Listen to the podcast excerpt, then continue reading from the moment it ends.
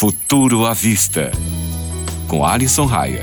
Salve, caro ouvinte! Tudo certo? Eu sou Alisson Raia e hoje convido você a refletir um pouco sobre algo que usamos muito, mas nem sempre pensamos a respeito. É o teclado do celular.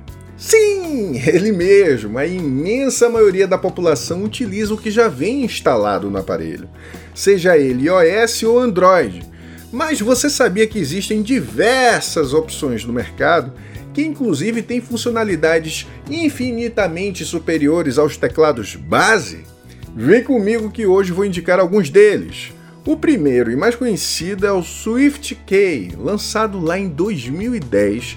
Ele conseguiu muitos adeptos, inclusive a própria Microsoft que comprou o aplicativo. O seu principal chamariz, e que se popularizou dentre todas as outras opções, era a inteligência artificial que aprendia a forma como você escrevia, possibilitando até mesmo o upload da sua conta na nuvem. As previsões de palavras também eram bastante certeiras, mesmo no idioma português. Mas antes dele, um outro teclado também fez bastante sucesso, o Swipe. É com W e Y, tá? O principal ponto de venda do aplicativo era a possibilidade de escrever arrastando o dedo pelo aplicativo, sem tirar o dedão da tela. Se hoje os teclados fazem isso, tudo veio dele.